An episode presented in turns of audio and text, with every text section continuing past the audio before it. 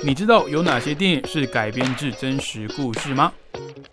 你知道又有哪些历史改编的电影实际上不是这样的吗？欢迎收听《看电影学历史》。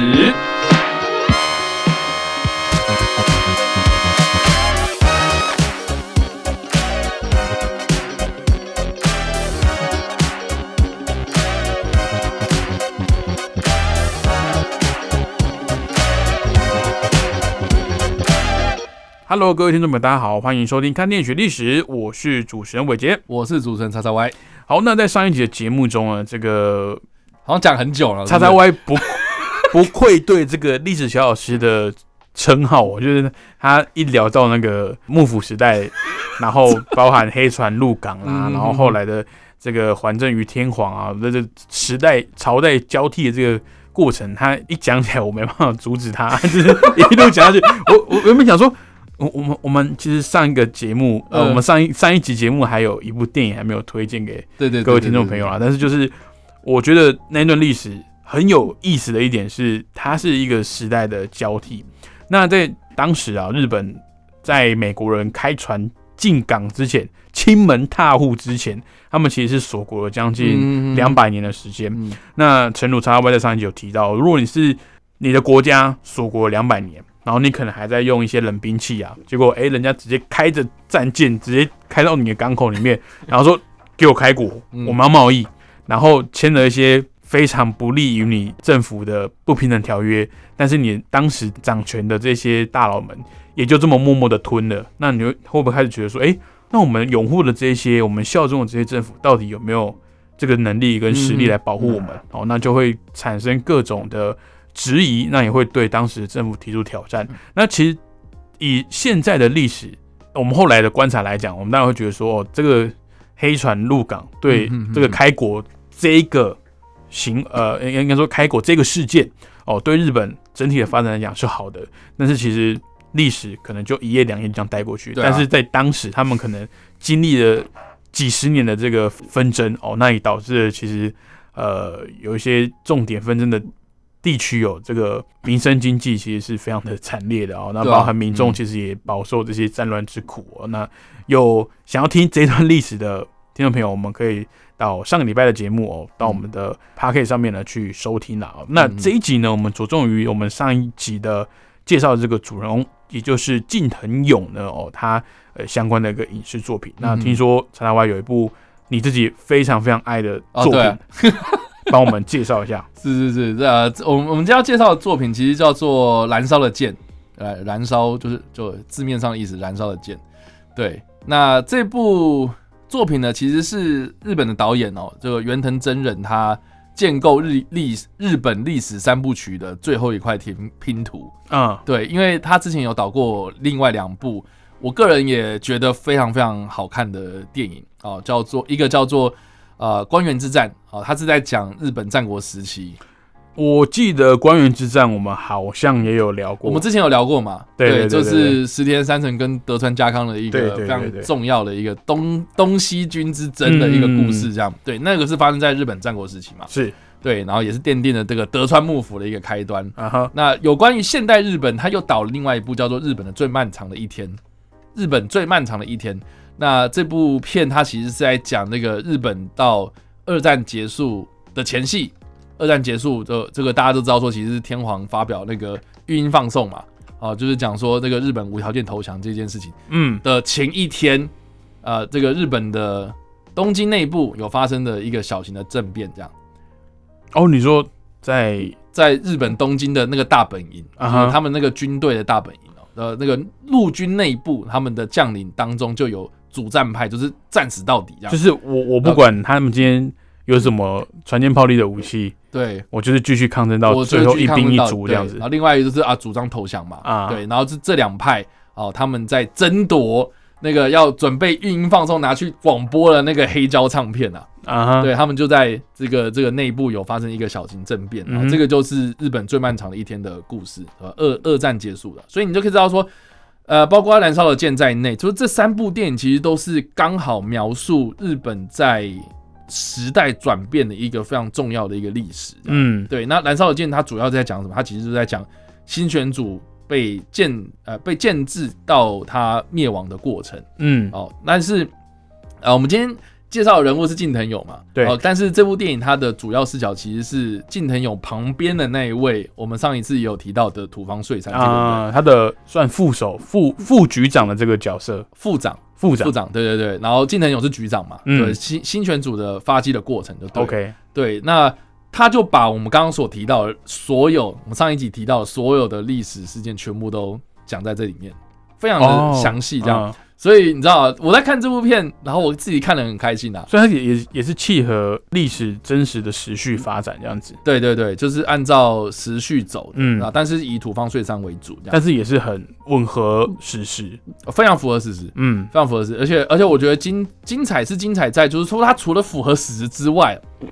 我们都知道说这个近藤勇上一集我们有介绍过，他是这个天蓝里心流的 第四代传人，所以你就说说这部片里面有非常非常多天然理心流的一些剑法，这样啊，所所以呃，好奇问一下，就是这个剑法它是有传到现代的吗？应该有吧？我不知道，要要不然对啊，我没有在研究这个要不。然他怎么有办法考古到说，哎、他的那个天然理心流他们的剑法会、哦哦，会会怎么比拼剑术这样子？基本上我我们上一集其实有提到过，就是说天然理心流它其实是融合居合道、柔道、嗯，棍法、契合的这些武术嘛。嗯，对对对，所以其实基本上你你大致上你会融会贯通这些东西，基本上就 OK 了这样。哦，所以所以这这部片里面，我觉得它有很多动作戏，它有很多动作成分，也不马虎。非常非常的精彩。OK，对对对，就是有别于之前我们刚刚说的那两部。对，啊，这这部片它有很多那种武士的那种比武啊，嗯武士刀那种对峙的因为因为毕竟它的它的主要的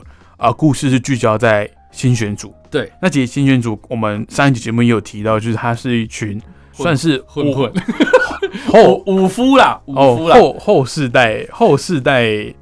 什么后后世代浪人后世代武士所组成的一群算是武装分子啊，嗯武装组织这样子。嗯。对，而且我觉得这里面的这些角色人物扮相，其实如果你去看一些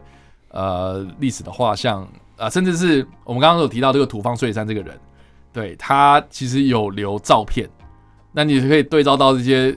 历史史实的照片，或是这些画像，你可以知道说这些这些美术啊、哦造型啊、都非常的用心，然后就以假乱真。是。因为因为像里面就演这个土方岁三这个人，其实就是非常有名这个冈田准一啊，日啊本非常有名的一个从 V 六出来的一个偶像嘛，嗯。然后后来就是啊变实力派演员，对，就是他演土方岁三，然后里面的扮相或者是什么的，哦，都非常非常的像，所以我是觉得这这部片真的是我是我自己个人看了很开心呐、哎、那我很好奇一点啊，嗯就是、呃，因为毕竟新选组它可能传奇色彩比较浓厚一点。那以《燃烧的剑》这部电影来讲，它怎么去呈现新选组这一些这这一些组织的势力？因为我觉得，我觉得新选组这个东西其实蛮有趣的，这是可以回归到就是上礼拜我们可能没有补充到的一些历史的东西。嗯对，因为我觉得就历史的观点来讲，因为新选组我们一开始就有强调嘛，它是旧时代势力的，算武装武装势力吗？应该是这样讲吧。嗯，对，就是支持幕府嘛。对所以其实，在明治政府，呃，或是或是明治维新期间，对于新选组来说，并不是这么的有好感。所以在幕末的一些文学作品，或是以前的那些啊，这个文字上面、小说上面哦，就都会把新选组反派，就把它描绘成是反派的角色。嗯，可是到了二战结束之后，他们反而比较是有那种英雄可歌可泣的那种凄美的史诗感的一些团体，这样，嗯所以它就变成是很多电影跟电视取材的一些对象。嗯因为因为我觉得其实你认真来看，就是摊开历史来看，就是我们我们上礼拜其实有讲过嘛，就是它虽然是呃属于幕府时期的，或是呃支持幕府那一派的武装势力嘛，可是呢，我们上礼拜其实有提到，就是那个呃鸟羽福建之战嘛，对，就是一个算是日本近代史内战内内战的这个期间呢、嗯。哦，第一场大规模使用西化武器的一场战斗，，OK，就是说当时的人们已经已经不是在用冷兵器在那边对干了，啊，对，然后骑马啦或者什么，其实已经不是那样子，它大部分都已经是有洋炮、洋枪，然后或是一些比较新型的武器介入，哦，像是呃来自美国的这个这个加特林机枪，嗯。用手转嘛，大家在看那个呃末代武士的时候，大家有知道，最后一幕的话，那个机关枪扫射这样。哦，基本上在这个呃鸟与福建之战当中就已经被双方大量投入使用了。嗯，可是呢，我觉得幕府军在这个比较劣势的一点，就是他们并不是说我们还是用冷兵器，我们还是用旧的武器，他其实已经开始用新的武器，而且我们一开始有讲嘛，就是说当时在签不平等条约的这些西方列强是对谁？是对幕府哎、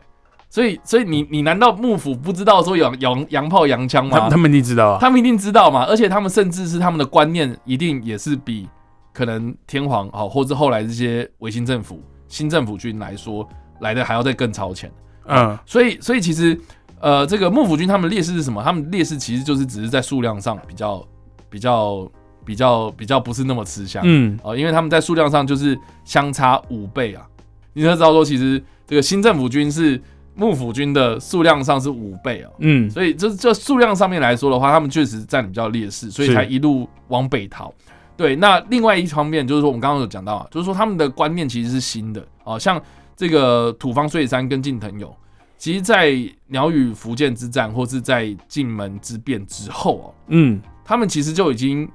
决定下定决心，就是说我们要把那个武士的那个留的那个头发给剃掉啊，就开始留短发，是。开始留这种比较现代发，这现代的这种发型，嗯，那那那叫什么法髻是不是？对发髻嘛，啊？对他们就已经把那个武士旧时代武士的象征已经把它去除掉。啊啊。那土方岁三到最后面还是就是你看到他的那个照片哦，他是穿那种西式的军服哦，嗯。他已经不穿武士服了哦。嗯。他是西式的军服上面，然后再配武士刀啊，啊或是再配一些西洋的军这的这些兵器这样。哦，所以就就这个这个观念上面来讲，他们确实也是比较超前的哦、嗯。而且呢，大家我们嗯我们我们其实上一集也有讲过，就是说这个虾夷共和国嘛，哦，就是这个土方岁山后来到了北海道，在香馆啊、就是现在的函馆这个地方的残余势力哦，嗯，他们所建立起来这个政权呢、哦，其实是从当时这个前幕府的一些军军队的干部当中去选出哦总裁、副总裁跟海陆军的奉行等等这些内阁，嗯。所以你知道说他其实在制度上哦，他们是实施选举的哦，嗯。哦，所以就制度上面来说的话，他甚至还比这个当时的明治维新的以天皇为主，然后去内派啊指定这样子来的还要更超前。他比天皇内阁制还要早。嗯，可以这样讲，嗯，对。而且他是他们他们不是天皇嘛，而且他他是用选举。而，且他是用选的啊，对，他不他是就因为我们刚刚前面有讲到嘛，就是呃，虽然说那时候维呃维新变法，然后推了一个内阁制，但是这些内阁还是旧时代的这些大臣啊，对啊，就是嗯，可能民众或者是本来就支持倒幕派的人，他们觉得说啊，你说你要变法，你说你要改革，结果你你你在做只是换汤不换药的东西而已啊，对啊，你一点诚意都没有，那那我怎么会相信你这一个新政府所推出来的号称的变法会有所改变的？对啊，会可以改变西方文化对我们带来的冲击的？嗯是啊，那其实你说你说下以共和国嘛，嗯，它的这个办法，哎、好像还比较接近现代的这个这个方式。对嗯对，所以你知道说为什么当时这些啊所谓下夷共和国或是这些幕府的残残余势力哦，嗯，还会受到这么多的西方的支持？这这其实就是源自于他们在三十年前、四十年前，然后当时黑黑船入港之后，他们打下了这种非常良好的外交基础。嗯哦，所以你就知道说，其实他们的时代也是走了很前面的。所以在二战结束之后，对于新选组的描述，才慢慢慢慢的变成是一个算是呃带有这种凄美色彩的这种这就是这也是我刚刚讲的。剧的英雄。会不会是因为呃，他后来成立这个政权，其实不只得到西方的支持，就可能连当时的民众也也都觉得说，哎、那这个搞也也呃，应该说这也不是一个不好的选项。是啊，但那但是当时呃呃赢家讲话嘛，赢家来撰写历史，那当然后来就是呃天皇那一派的政府在这个争端中赢了，哦，那这个下一共和国就覆灭了嘛，嗯。那之后就没有这个东西了。但是后来人们在二战之后回忆这一段历史，还反而觉得说，哎、这一群人嗯还是值得我们去尊敬他的，哪怕他在呃这个历史的洪流中已经被遗忘了这样子。对啊，而且就组织上面来说，就是近藤近藤勇当局长，然后嗯。土方岁三当副长那一段时间的这个组织来说的话，他确实也是因为我们刚刚有提到，他他有颁布这个所谓的呃局中的规矩嘛，嗯。所以让这个组织的这个成员来说的话，他们会比较有依有据啊。反而是像比如说明治维新，它什么东西都新的嘛，对。哦有有些东西我们就先揣揣看嘛，哦，试试看再说。啊，嗯。不好不好的话，我们再我们再替换掉。哈。哦，所以这其实很残酷啊，就是说你明明有那些规矩在，可是你后来就是因为不符合时代的标准啊，嗯。这个这个被时代的洪流所带走，这样。嗯。可是他们留下来的精神，其实是被后来的明治维新的政府所引用的。嗯所以，所以你说好，这个政府的这个选举啊，或是国会选举啊，或是内阁制啊，甚至是这个他们所谓的组织啊，会不会运用到这个现代化军队里面之类的？就是嗯这其实都是影响后世非常非常多的一件事情。嗯对对，所以其实新选组到后来，在很多的电影跟影视产业来说的话，他们被描写成这种比带有哦这个凄美色彩的这种在呃悲剧英雄啊、嗯这个这个确实是后来有很多的这个媒体去把它揣摩成这样子的一个形象。是那我觉得这部片子里面也是啊、也是有我我觉得蛮有趣，是说他们还会故意去找很多那种偶像明星来演这些主要的角色。就是让大家更更喜欢这些主人公啊对对，就就就你至少对这些人有兴趣，你才会看这出戏嘛。对对对，然后这出戏也弄得也很精彩啊，然后里面嗯有很多这些、呃，我我觉得历史的厚度很厚的一些资料，然后再佐证这些事情，这样变、嗯。变得是我自己是觉得，就是整出剧让我看起来就是觉得说，哦，他们真的很尊重自己的历史，然后也很嗯。融会贯通这些历史背后的意义，这样，对。然后带给现代人什么样的一些启发，这样，所以我觉得嗯。这整出剧对我来讲是我看得很开心呐、嗯。呃，可是你你知道，就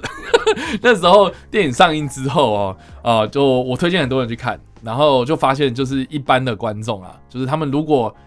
呃对历史没有那么了解。那、他们对于这些啊、什么幕末啦，然后这种东西啊，这个这个时代到底是我在哪，我在我在我我在什么时间，然后我在哪里，我到底在干什么？然后他们都完完全全啊、这个这个可能吃不消啦。哦，所以这这部片的它的那个资讯量其实蛮大的，嗯哦，所以我是非常推荐，就是大家听完我们上一集的节目啊，或是听完我这样子讲解释之后了，再去看这部片，哎、其实我就是想要听到你这样讲，会比较有点基础。不是因为 因为因为有时候我们嗯在推一些历史的历史剧或历史电影啊、呃，我我很多朋友嗯。听完我们的 podcast 都会跟我说，我觉得你们推荐的电影好像大部分都偏冷门，啊，就是门槛太高吗？比比较不会映入呃主流市场的这个搜寻范围里面。哦，OK，那像这一部呃《燃烧的剑》，它是是在原定在二零二零年要上映，但是因为当时疫情嘛，对，然后后来有推迟到隔一年二零二一年上映。但是我相信不只是我，很多人听到《燃烧的剑》这一部电影的名称的时候，也很难去做连接，甚至当时不管是疫情也好啦，或者是本身宣传的成本也好，这一部电影在台湾的讨论度就不高。是啊，然后包含它的历史背景这么，它的历史的背景这么厚的状况下，嗯你可能要先去做一点功课，才知道哦嗯。这一部电影到底在讲什么，对。你才会有比较有代入感。，OK，那那像我们之前看比较 呃呃，我们之前讨论比较嗯。大制作的电影，像是。那个克里斯多夫诺兰所指导的这个《奥本海默》，其实奥本海默票房会好，讨论度会高。一来，当然它是华纳的重点宣传之外哦，大家是其实冲着诺兰的名号去看这部电影的。嗯他们可能对奥本海默这个人并不熟悉。那奥本海默他的整个非线性的剪辑呢，又会让大家觉得说，哎、你这个历史有点模糊不清，它啊是拼凑起来的。了解，那我朋友就跟我讲说，像奥本海默就是一个很好的例子，就是电影很有名，嗯但是可能很多人去看他看不懂，但是他回来听我们的 podcast 哦，把前面的一些他求学的阶段啊，然后他的呃一些生平跟跟其他关键人物的关系梳理清楚之后，他再去二刷、三刷，哎、好像这部奥本海默又更好看了。嗯哼，其实我觉得是我们做节目的一个宗旨，我们并不是说只是一昧的去推荐一些比较软性的译文影视作品，嗯哼然后我们其实我们的重点其实是在历史这一段，是。哦我们就是透过介绍历史，不管是介绍历史的人物，介绍呃一些知名的导演哦，一些演员哦，他们所出演过的作品，然后其实让大家去观看这些作品的时候，其实也可以从中去体会到一些，我我不敢讲说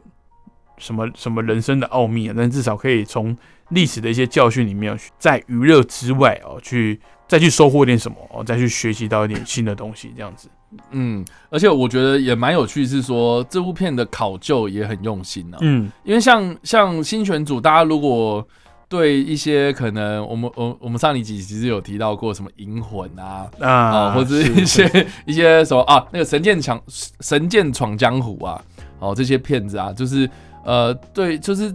过去对于新选组的形象，他们会把这些武士啊、这些浪人、这些剑客给描绘成他们穿着白色底，然后浅蓝色有三型服装的这样子一个这个这个服饰，嗯。这个形象为主。然后过去一些可能影视作品，他们日本的影视作品，他们自己也是这样拍，嗯。然后他们就穿着呃这样子的一个衣服，然后后面写一个很大的一个“诚”啊，真诚的“诚”这个字。那这个其实是后来杜撰出来的，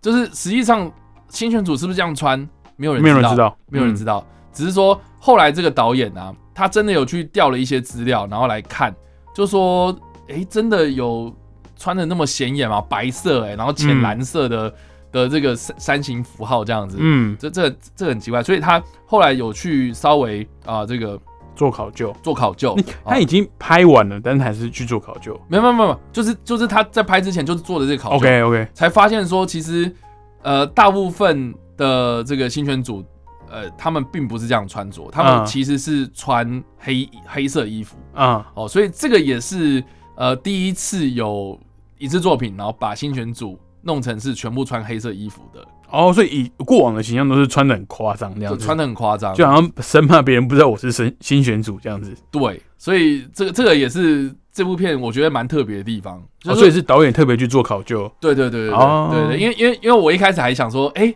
奇怪，有那个剧照啦，或是预告片啊，嗯哎、怎么都没有像以前我们看到新选组啊漫画里面的那样子一个形象，嗯，就是就是写了一个大大的城这样子，然后它应该是非常经典的服装，怎么没有重重现呢？嗯，啊，结果结果这个后来我才知道说，原来导演是有特别去考究这件事情这样子，对。OK，嗯，而且这部片的片长也蛮长的、哦。一百四十八分钟啊，两个小时多、啊。哦是哦，